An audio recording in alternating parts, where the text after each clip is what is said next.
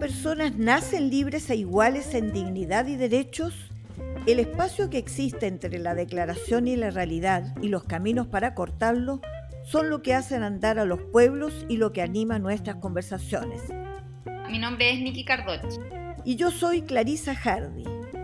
Y esto es Entre Iguales, un podcast producido por el Instituto Igualdad y patrocinado por la Fundación Friedrich Hebert. Hola a todos y a todos, estamos en una nueva edición del podcast Entre Iguales del Instituto Igualdad. Estoy yo y Fernando, mi compañero que me ha acompañado en las últimas dos ediciones con esta. ¿Cómo estás Fernando? Acá andamos en el post 18 después de un largo y descansado fin de semana.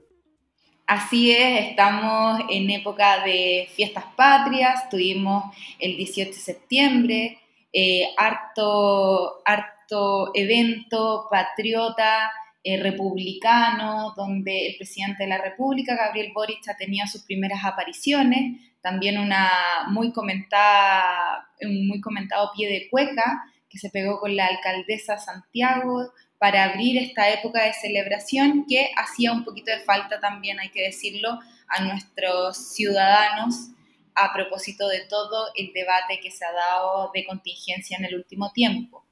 Sí, Niki. ¿Y Niki, tú bailaste cueca? ¿Tuviste la oportunidad en este fin de semana o no?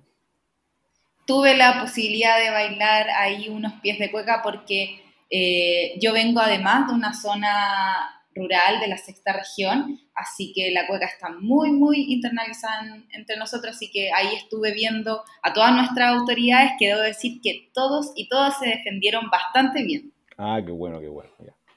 En fin, bueno, tenemos un día muy acontecido. Hoy día habló el presidente Gabriel Boric en la Asamblea General de Naciones Unidas con un discurso bien preciso y muy centrado en comunicarle al, bueno, al mundo eh, lo que ha sido el resultado del proceso político chileno en los últimos años. Habló del estallido, habló de toda la construcción, lo que fue el texto constitucional del rechazo y de alguna manera de los aprendizajes, las lecciones que, que debiese considerar un proceso para, más adelante. Entonces, eh, de, alguna manera, eso, entre otras noticias también, eh, que tienen que ver con, las propuestas económicas que ha ido presentando el gobierno, que presentó la semana pasada para intentar reactivar y cambiar un escenario de, de alguna manera, de deterioro económico que se ha venido eh, remarcando en los últimos meses, han sido parte de la agenda pero muy, muy importante lo que ha sido el discurso del presidente Boris, eh, muy elogiado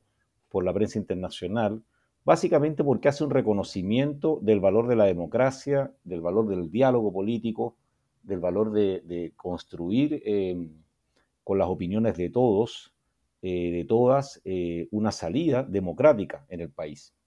Y eso, de alguna manera, genera un marco de lo que tiene que ser, lo que buscamos que sea el acuerdo eh, y de los temas que queremos conversar con nuestra invitada de hoy. Así es, Fernando, tenemos una invitada ahí de primerísimo nivel para conversar todo lo que viene en tema de política contingente, pero también de un proceso constitucional que está debatiéndose en el Congreso con los distintos partidos políticos representados ahí y el gobierno del presidente Gabriel Boric estamos hablando de una invitada, además de un sector, de un partido político que hoy día eh, entra como en esto de los partidos más tradicionales que ha tenido eh, el país. Nos estamos refiriendo a Cecilia Valdés, eh, secretaria general de la democracia cristiana, así que los esperamos para que nos escuchen en eh, la segunda sección de este programa podcast Entre Iguales. Oca, nos vemos entonces, Niki, con Cecilia Valdés. Estamos hoy día con una invitada bastante importante para los tiempos que estamos viviendo de la política, de la contingencia, del proceso constitucional que estamos eh, en vías de resolver de parte de los partidos, de los parlamentarios y el gobierno. Nos encontramos eh, con una mujer de bastante trayectoria en la política nacional profesora, dirigente, eh, dirigente social, digo, activista y capitana del equipo de remo de sobrevivientes de cáncer de mamas, columnista del diario digital El Mostrador, socia fundadora y vicepresidenta del Foro Permanente de Política Exterior. Me refiero a la actual secretaria general del Partido de la Democracia Cristiana, doña Cecilia Valdés León. ¿Cómo estás, Cecilia? Hola, Niki, muy bien, muchas gracias por la invitación. Con un poco de frío, pero bien. Nos tocó harto frío estos días acá por la capital, así que agradecerte que estés en nuestro podcast Entre Iguales y ahí le doy el pase a mi compañero Fernando para que te haga unas consultas. Bueno, buenas tardes a todas, a todos y muchas gracias Cecilia por eh, compartir con nosotros. Yo quiero partir con algo que, se que, ocurrió hoy día. Eh, el presidente de la República, Gabriel Boric, eh, pronunció su primer discurso ante la Asamblea General de las Naciones Unidas y dijo que nunca un gobierno puede sentirse derrotado cuando el pueblo se pronuncia y que en democracia la palabra popular es soberana y es la guía para todo momento. O sea, hizo un discurso en torno a lo que fue el plebiscito del 4 de septiembre. ¿Qué reflexión te, traen esas palabras? Bueno, yo creo que eh, eso ratifica que el presidente es un demócrata eh, de convicción, eh, que, que, no le tiene miedo a las derrotas, eso es, bastante sano, y, que además está muy preocupado del, futuro del país. Yo creo que ese centro que él ocupó, que es que la democracia existiera en muchos más lugares del mundo y se profundizara, ese deseo que, es un deseo compartido, yo creo, por todas las, repúblicas democráticas, eh, lo, grafica totalmente, eh, íntegramente. Así que yo quedé bastante conforme con, eh, con el discurso del presidente. Me hubiese gustado a lo mejor quizás un poco más de, eh, de, una mirada más global, más integradora en América Latina, con una mirada en torno al cuidado del planeta. Quizás algunos, algunos temas importantes que Naciones Unidas ha ido fortaleciendo en su agenda 2030, eh, pero, pero yo creo que estaba estaba el tema eh, candente todavía, lo que había pasado aquí en Chile, y, él se centró y, escogió centrarse en eso. Así es, se, básicamente dio una, una, contó la experiencia y desde un discurso muy emocional, pero muy racional al mismo tiempo de la experiencia chilena, pero yendo un poco a lo que, a lo que ha sido después de dos semanas ya que ocurrió el plebiscito, ¿cuál es el análisis que hacen desde la democracia cristiana? Eh, un partido que tomó la definición de ir por el apruebo mayoritariamente eh, después de este resultado y, al mismo tiempo cómo ven este espacio de diálogo que se está que está construyéndose y que en el cual se está buscando un acuerdo y en el que obviamente participa la democracia cristiana. Estos dos, mm. Estas dos líneas, ¿qué, ¿qué, reflexiones tienen al respecto y qué están haciendo para, buscar un acuerdo allí? Bueno, primero decir que la democracia cristiana eh, siempre estuvo por cambiar esta constitución, por la construcción de una constitución nueva, participativa, escrita en democracia. Eh, eso es parte de las convicciones nuestras como partido, eh, como un referente político. Y no porque a uno no le haya ido bien en una elección va a cambiar las, las convicciones. por otro lado, también tenemos que las demandas que se graficaron en el estallido social a, partir del 18 de octubre eh, siguen pendientes. Y es lo que nos preocupa también como partido. Eh, esas demandas tan sentidas eh, explosivamente y auténticamente expresadas por la ciudadanía en la calle, en todo el país, son demandas que siguen pendientes. Y la política tiene que ayudar a buscar un camino de salida a eso. Y en eso yo creo que el presidente de la República hizo una invitación primero a los ambos presidentes de, ambas cámaras, eh, luego a los dirigentes de todos los partidos.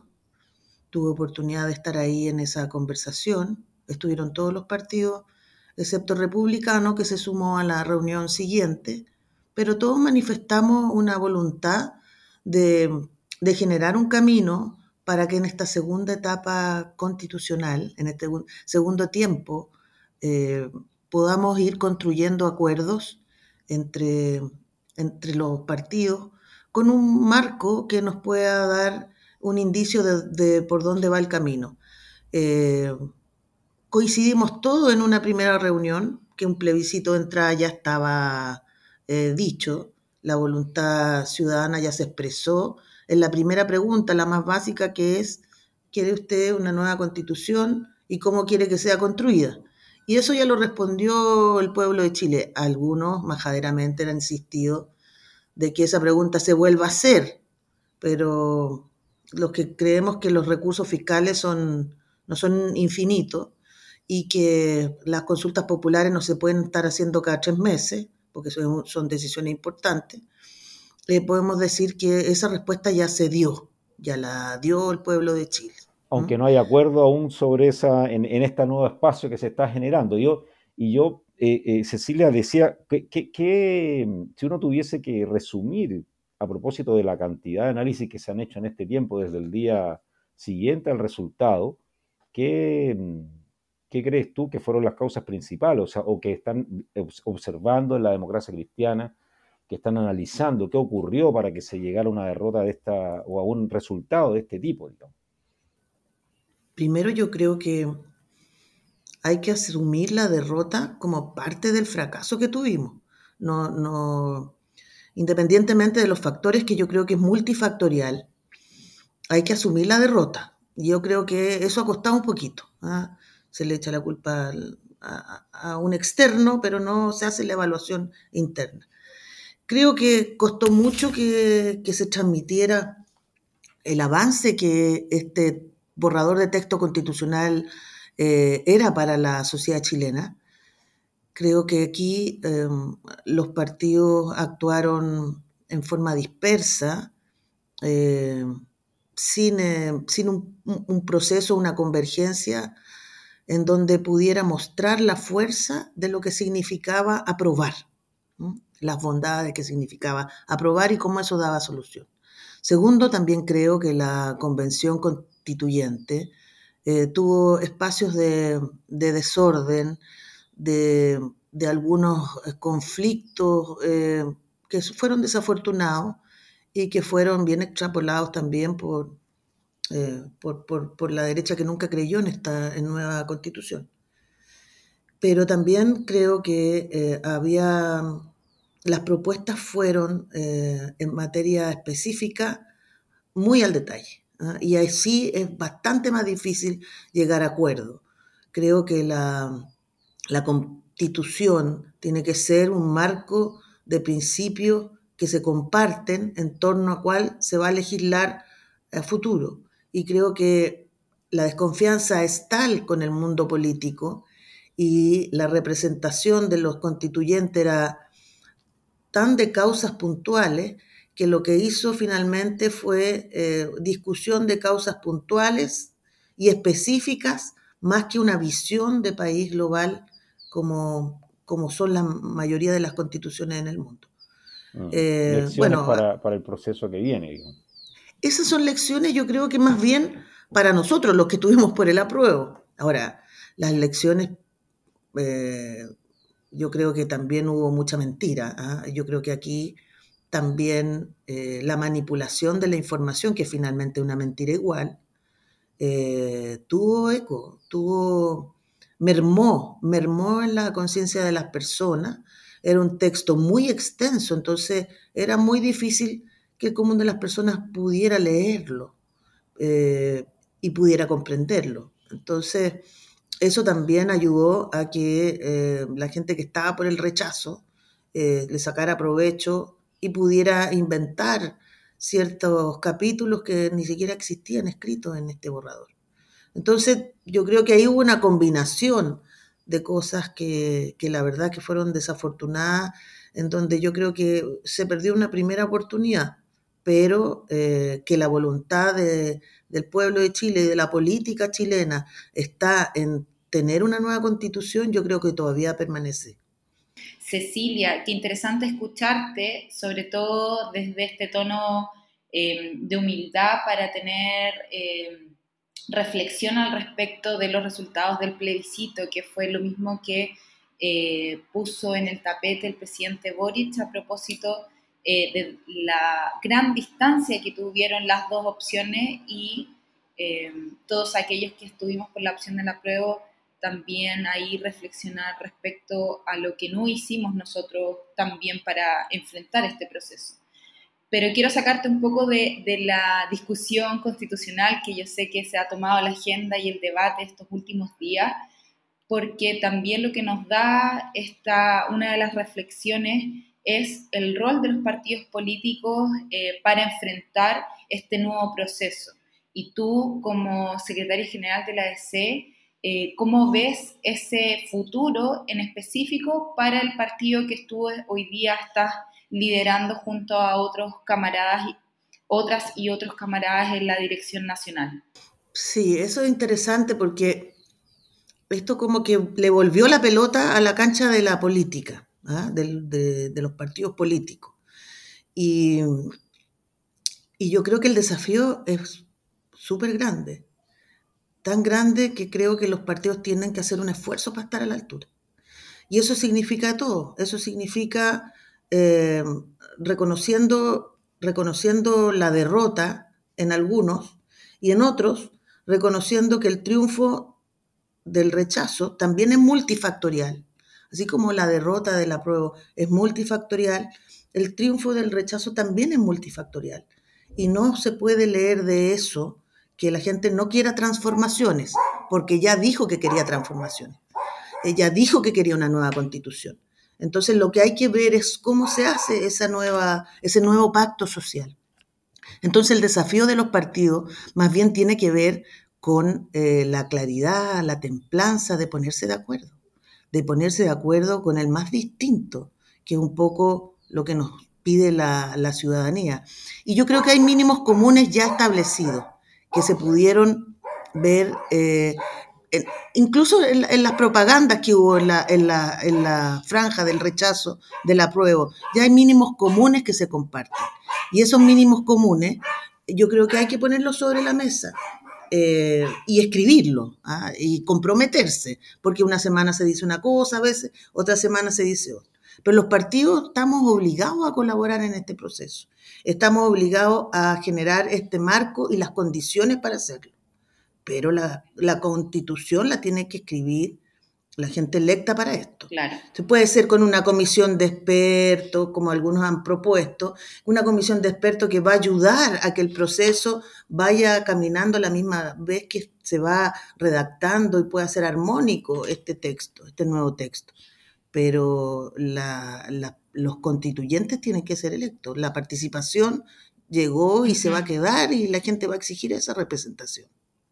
Pero en este caso, ¿cómo ves tú el futuro de la DC en este nuevo proceso? Entendiendo también que ustedes tuvieron ahí algunas dificultades con estos llamados díscolos respecto a la posición mayoritaria que tomó el partido en su Junta Nacional, que era estar por el apruebo. ¿Cómo avanzamos en ustedes, cómo avanzan como partido en, esa, teniendo esa realidad? Mira, nosotros hemos... Eh, construido de a poco puentes, conversando con los demócratas cristianos que estuvieron eh, eh, por el rechazo, pero que quieren construir hacia adelante. Con los que estuvieron por el rechazo y no quieren construir nada hacia adelante es difícil conversar. Pero con los que estuvieron el rechazo, por el rechazo y, quieren seguir construyendo para adelante, nosotros nos hemos reunido. ¿ah? Nos hemos reunido, hemos conversado cómo, eh, cómo avanzar en este proceso se ha reconocido aquí que más bien hay una derecha dura que no quiere ningún cambio y que fue más bien eslogan lo que, lo que se dijo de que todos queremos una, una nueva constitución, pero una buena constitución era como el eslogan de ellos. Se reconoció también que eh, hay sectores de la derecha que nunca lo quisieron, ¿ah? que lo dijeron más bien como propaganda. Pero eh, hay un sector de la democracia cristiana que estuvo por el rechazo, con quienes se puede conversar y se puede construir, porque también están convencidos que Chile necesita una constitución escrita participativamente y democráticamente. Perfecto. En ese proceso estamos, Niki. y em, Cecilia, y en ese proceso también mencionarte, porque una de las cosas que muchos y muchas olvidan respecto al proceso constitucional es que en medio del estallido social del 2019, la primera consulta ciudadana que eh, se hizo a nivel nacional eh, partió de parte de los alcaldes. Los municipios fueron los que tomaron la batuta en esta conversación para poder encauzar este, este descontento. Hoy día los alcaldes se reunieron en la mañana, los alcaldes y alcaldesas de la región metropolitana, y ahí ustedes tienen una camarada liderando la Asociación Chilena de Municipalidades. Entonces, en eso, ¿cuál es, es la perspectiva que ustedes esperan tener, que tengan los gobiernos locales en esta nueva discusión? Mira, bien interesante lo que se armó eh, con los alcaldes y alcaldesas. Yo creo que ellos son los que mejor tienen el pulso de lo que pasa en la ciudadanía, de las necesidades de la ciudadanía. Eh, y eso es muy importante para saber eh, o para canalizar lo que la ciudadanía espera de este proceso. Ellos no pueden hacer el cable a tierra, pero tampoco tenemos que olvidar que la constitución no es un conjunto de leyes que se va a juntar en un texto. Tenemos que eh, definir la visión del país que queremos a futuro. ¿Cómo queremos ese país? ¿Qué principios van a regir ese país? Y esa visión es una visión amplia, eh, y el, pero el cable a tierra que nos entregan los municipios, los alcaldes y alcaldesas, es sumamente importante para no perderse, digamos, en este, en este mundo de, ideas o de ideología. Por ahí escuché a una alcaldesa que dijo, mira, en realidad nosotros sabemos bien lo que necesitan nuestros vecinos, esto no va a estar dividido por ideología. Eh, yo, yo encuentro las opiniones bastante razonables, pero tampoco hay que olvidar que aquí lo que se nos pide es tener una visión de país eh, donde tengamos principios y reglas claras y, nos queramos comunicar a través de eso. La relación que voy a tener yo con el Estado, la distribución del poder, la distribución de la riqueza. Y en eso nos podemos encontrar en el camino que tenemos distintas visiones. Así es, Cecilia, y de hecho llevamos seis meses de un nuevo gobierno. Parece que fuera más, pero son seis meses solamente. Y ustedes apoyaron la, elección en segunda vuelta del gobierno de Gabriel Boric. Estuvieron, de alguna manera, con la fuerza política, estuvieron juntos, estuvimos juntos con el, con el apruebo.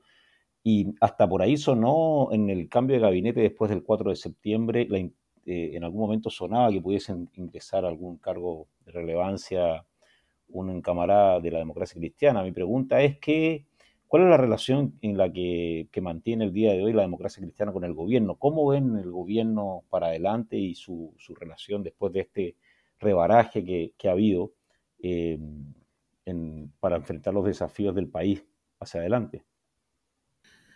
Mira, interesante tu pregunta porque,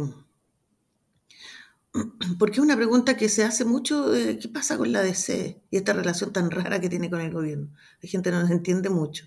Pero nosotros desde, desde que definimos apoyar al presidente Boric en segunda vuelta, siempre dijimos que nosotros íbamos a hacer un apoyo para el gobierno. Eso no significaba que nosotros íbamos a cobrar esto en cargo. Eso no significa eso. Eso significa ser parte de un diseño político que también nos convoque a los demócratas cristianos. Eh, ¿Por qué? Porque creíamos que el programa de gobierno del presidente Boric junto con, con el programa de gobierno de nuestra candidata presidencial, Yana Proboste, tenían estas transformaciones que Chile necesita. Eh, y yo creo que no nos equivocamos. Hasta el minuto yo no he escuchado a alguien que diga, mira, ¿sabes qué? Hubiese sido un mejor presidente Kass que Boris. Eso no lo he escuchado. Sí he escuchado algunas críticas y quizás eh, en, estas, en este segundo tiempo del gobierno, después del cambio de gabinete, eh, a mi juicio lo que tiene que haber es una mayor apertura en decir, mire, este, este, este gobierno tiene, eh, tiene un diseño en donde son todos convocados, todos convocados. Y en eso, bueno, nosotros hasta ahora no, no, hemos sentido participación en el gobierno, no me refiero a cargo, me refiero al diseño que hay que tener para darle esta conducción a Chile que le permita tener eh, finalizar su programa de gobierno, aplicarlo y poder tener también y ofrecer este nuevo proceso constitucional. Y eso yo creo que es parte de una conversación eh, más amplia de solo los partidos de gobierno.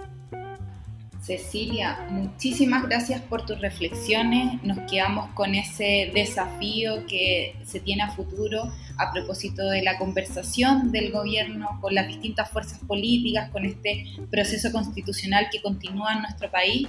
Pero te queremos agradecer muchísimo que te hayas dado el tiempo para conversar con nuestro podcast Entre Iguales. Muchas gracias a ustedes y un abrazo. Muchas gracias Cecilia, un abrazo grande desde acá, desde el Instituto Igualdad. Gracias, felicitaciones a Instituto Igualdad. Las opiniones vertidas en este podcast no representan necesariamente a la Fundación Friedrich Ebert.